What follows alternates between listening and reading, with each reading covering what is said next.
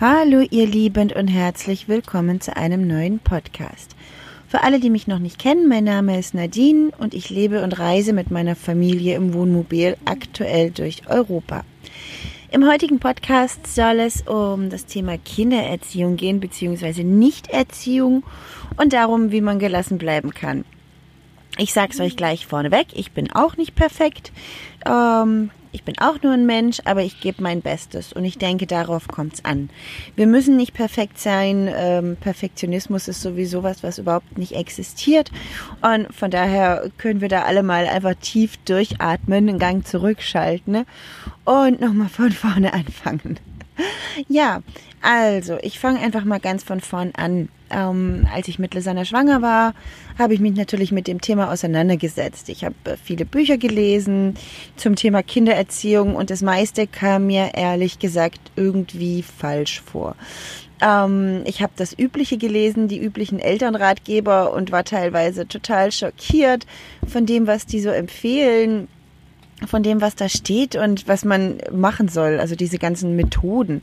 Und das hat sich für mich komplett falsch angefühlt, so dass ich relativ schnell in eine andere Richtung umgeschlagen habe, mich angefangen habe äh, zu informieren, was es denn noch so gibt. Und ja, dann bin ich auf ganz viele andere Dinge gestoßen und ähm, damals gab es noch nicht so richtig einen Namen dafür. Das fing, glaube ich, an mit Unerzogen und Co. Ähm, heute nennt sich das ja auch anders, bedürfnisorientierte Elternschaft oder bindungsorientiert. Wie auch immer, ähm, ich habe mich dann von all den Namen verabschiedet und bin einfach meinem Gefühl nachgegangen.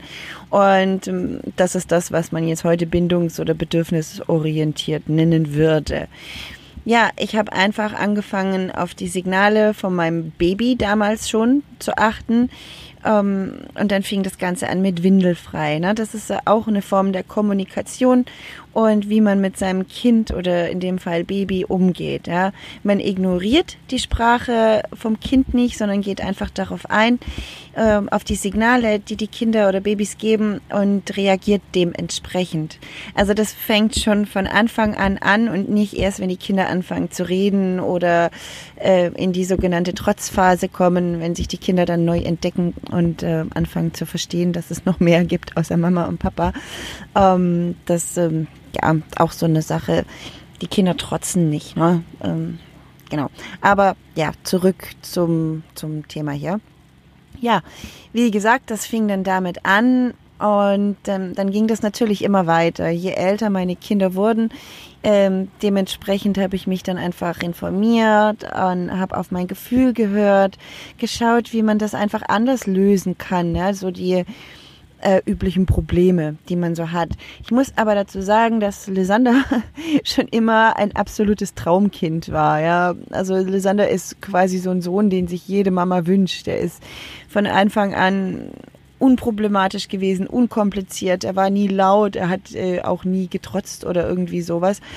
Ähm, ob das jetzt darauf zurückzuführen ist, wie ich mit ihm umgegangen bin, weiß ich nicht. Oder ob es einfach sein Wesen ist. Ich gehe stark davon aus, dass es einfach sein zartes Wesen ist. Und ich finde es auch wunderschön so. Weil Aurelia war natürlich ganz anders. Äh, was heißt natürlich, aber sie ist ganz anders.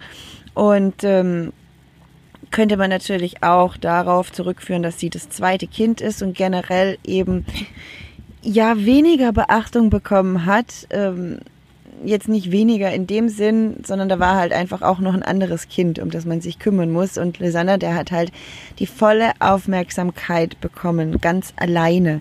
Und da, ja, da kann man sich dann natürlich mehr auf das Kind konzentrieren, mehr auf die Wünsche und Bedürfnisse eingehen, wie wenn da jetzt dann noch ein zweites ist. Weiß ich jetzt nicht. Ähm, Aurelia ist auf jeden Fall ganz anders vom Charakter her da funktioniert das natürlich auch, ähm, nur eben auf eine andere Art und Weise. Bei Lysander ist und war schon immer alles sehr unkompliziert und man kann ihn nur ganz schwer mit anderen vergleichen. Generell kann man Kinder nicht vergleichen. Jeder Mensch ist anders und ganz individuell, aber es gibt ja so gewisse Richtungen. Manche sind mehr extrovertiert, manche mehr introvertiert und Lysander zählt eher zu den Introvertierten, die Aurelia zu den Extrovertierten. Das sind, ähm, die sind beide komplett anders. Und ähm, ja, ich habe mich immer gefragt, was die ganzen Eltern für Probleme mit ihren Kindern haben, weil der, der Sander einfach immer so, naja, man würde sagen, lieb und brav ist oder war, ist, war, beides. Ähm, ja, und dann kam die Aurelia und die hat alles nochmal grundlegend umgekrempelt und auf den Kopf gestellt. Da hat zwar auch alles funktioniert, so wie ich das bisher kannte, nur eben anders. Und ähm, ja, da habe ich dann nochmal ganz viel gelernt oder lerne immer noch. Wir haben immer noch so unsere, man würde sagen, Probleme. Ich würde sagen, das ist einfach ein Prozess. Aber einfach, um das einfacher, äh, leichter verständlich zu machen, sage ich jetzt mal Probleme, ähm, an denen wir arbeiten. Vor allem was die Kommunikation angeht. Aurelia wird einfach gerne laut und ich halte sowas nur schwer aus. Um, ähm, ja, und da können wir gleich mal zu dem Punkt kommen, wie ich immer die Ruhe bewahre. Das äh, fragt ihr mich ganz oft, wie ich ruhig bleiben kann. Im Prinzip ist das äh, ganz einfach. Oder ja, was heißt einfach? Es war auch ein langer Weg dahin. Ich bin auch ab und zu mal ausgeflippt oder ich werde auch heute noch manchmal laut. Ich finde das auch gar nicht schlimm, sondern ich finde das einfach nur authentisch. Die Kinder dürfen ruhig wissen, dass man Gefühle hat und ähm, dass es manchmal eben so passiert, dass man explodiert. Ne? Ist eben so. Um, ja, oh, da haben wir halt noch so unsere Knackpunkte, was die Kommunikation angeht. Aber das ist auch okay so. Da können wir beide dran wachsen und ähm, davon lernen gegenseitig uns dann unterstützen. Das macht die Aurelia auch ähm, ganz unbeabsichtigt. Also sie gibt mir da auch Tipps. Sie sagt dann immer, Mama, vielleicht solltest du mal tralalalalala. Ähm, das finde ich total süß, wie sie das auf äh, ja umgedreht eben auch macht. Ja, ich gebe ihr Tipps und sie gibt mir Tipps und ich finde das total schön.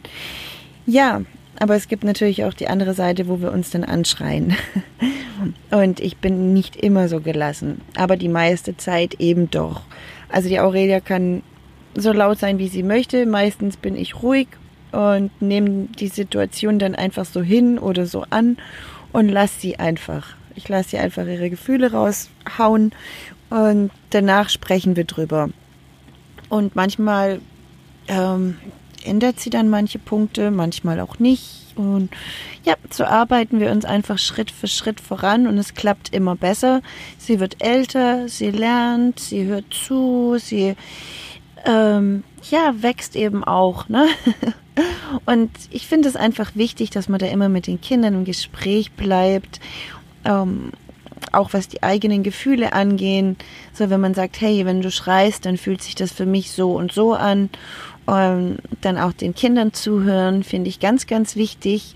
Und wenn die Kinder merken, dass man ihnen auch zuhört und dass man sie ernst nimmt, dann werden die auch viel gelassener und haben weniger Grund laut zu werden, weil wer gehört wird, der, ähm, der muss nicht laut werden. Ja, Schreien ist ja auch so ein, so ein Ausdruck davon oder kann einer davon sein. Jetzt im frühen Alter natürlich noch nicht, wenn die Kinder noch nicht wissen, wie sie mit ihren Gefühlen umgehen sollen, aber dann im späteren Leben ist das ja quasi was, äh, was zum Ausdruck bringt, dass man sich nicht gehört fühlt. Ja? So zumindest bei uns Erwachsenen. Also bei Alex und mir ist das oft so, wenn wir uns nicht gehört fühlen, dann werden wir beide laut. Und es ist auch immer der Grund. Also wenn wir dann in Ruhe drüber sprechen, war das immer so, dass sich der andere einfach nicht gehört fühlt. Und so ist es bei Kindern auch. Ja, die werden mit, ähm, mit fortschreitendem Alter begreifen die eben auch mehr und wenn sie dann das Gefühl haben, keiner hört mir zu, dann schreien Kinder. Und dann braucht man sich halt auch nicht wundern. Wenn, Entschuldigung für das Lachen. Das, ähm, ich will das nicht ins Lächerliche ziehen. Ich habe hier nur gerade so ein Bild vor Augen. Meine Kinder sitzen vor mir. Die sind ganz leise, während ich hier den Podcast aufnehme. Also auch hier, sie nehmen hier Rücksicht auf mich, ähm, damit ich das für euch aufnehmen kann. Und das finde ich sehr, sehr schön ich nehme auch mal Rücksicht auf die Kinder. Also wenn die Kinder sagen, ihnen ist es zu laut oder sie stört dies und das, dann ähm, wird das auch geändert. Und so funktioniert das einfach. Ähm, man hört einander zu, gibt aufeinander Acht, geht auf die anderen ein. Und damit kommt halt auch ganz viel Gelassenheit in den Familienalltag und man kann die Dinge einfacher lösen und es finden sich auch viel schneller Lösungsansätze, weil man eben miteinander kommuniziert, weil man redet, zuhört, auf die Dinge von den anderen eingeht, noch was hinzufügt und die Ideen weiterspinnt, statt dass man sich äh, gegenseitig Dinge an den Kopf wirft oder irgendwie sein eigenes Ding durchdrücken will. Wenn man auch einfach dann kompromissbereit ist, so dass jeder was davon hat und alle zufrieden sind. Mir persönlich ist das ganz, ganz, ganz arg wichtig und mir ist es auch wichtig, dass die Kinder eben dann dabei lernen, wie man Konflikte löst, ähm, wie man sie friedlich löst, ohne dass man andere angreift, dass man, ohne dass man andere niedermacht oder runterredet, sondern dass man auf Augenhöhe bleibt. Ich begegne meinen Kindern so, wie ich es mir wünschen würde, dass andere Menschen mir begegnen. Ähm, das ist äh, nicht immer so einfach gewesen. Also ich war früher mal ein ganz anderer Mensch. Ich war überhaupt nicht gelassen und überhaupt nicht ruhig. Ich erwähne das immer wieder, weil man so den Eindruck von mir hat. Das kam erst mit den Kindern. Und mit den Kindern bin ich so ruhig geworden, weil ich durch die beiden einfach unglaublich viel gelernt habe. Früher war mir das Thema Kommunikation völlig egal und ähm, ich habe meine Meinung laut rausgebrüllt und habe auf niemanden Rücksicht genommen. Ähm, ich bin froh, dass die Kinder in mein Leben gekommen sind und mir dahingehend so viel gezeigt haben. Ja, um, Nochmal zum Thema ähm, Beziehung oder Erziehung, Beziehung zurück. Ähm, ich möchte natürlich nicht an meinen Kindern ziehen. Ne? Das Wort Erziehung, ähm, da hat ja schon so, so ein paar negative oder ja, das hört sich negativ an, sage ich jetzt mal. Erziehung. Ja, ich ziehe an meinem Kind so lange, bis es das macht, was ich will. Und das ist natürlich falsch, ne? Das wissen wir alle. Wenn wir das so laut aussprechen, hört sich das schon völlig verquer an. Aber so ist es halt meistens und das ist die vorherrschende Meinung, dass Kinder machen müssten, was die Erwachsenen wollen. Das ist natürlich der unkomplizierte Weg, ja, wenn man seine Kinder einfach dazu bringt oder dazu zwingt, das zu tun, was man möchte, wenn man da ähm, seine Macht ausnutzt, weil man größer und stärker ist oder auch seine, ich meine, man muss dabei auch immer bedenken, dass man eine Vorbildfunktion ist. Ja, also wenn man den Kindern so begegnet, dann zeigt man auch, dass das richtig ist und dass das so der richtige Umgang mit anderen Menschen ist. Also brauchen wir uns nicht wundern, dass wir so eine Ellbogengesellschaft haben wenn wir mit den Kindern so umgehen zu Hause. Kinder müssen nämlich gar nichts. Ne? Die müssen was essen, ähm, die müssen kuscheln, die müssen mal auf Klo. Und das war es im Prinzip auch, ähm, wenn ich das jetzt mal so sagen darf. Ähm, und sie brauchen niemanden, der ihnen sagt, was richtig oder was falsch ist, weil Kinder wissen das oft viel besser als wir Erwachsene. Und sie brauchen auch niemanden, der ständig irgendwie mit dem Finger auf was zeigt oder an ihn rumnörgelt. Weißt, wisst ihr, wenn man die Kinder einfach mal so nimmt, wie sie sind und zuhört, da tut sich eine ganz neue, ganz andere Welt auf.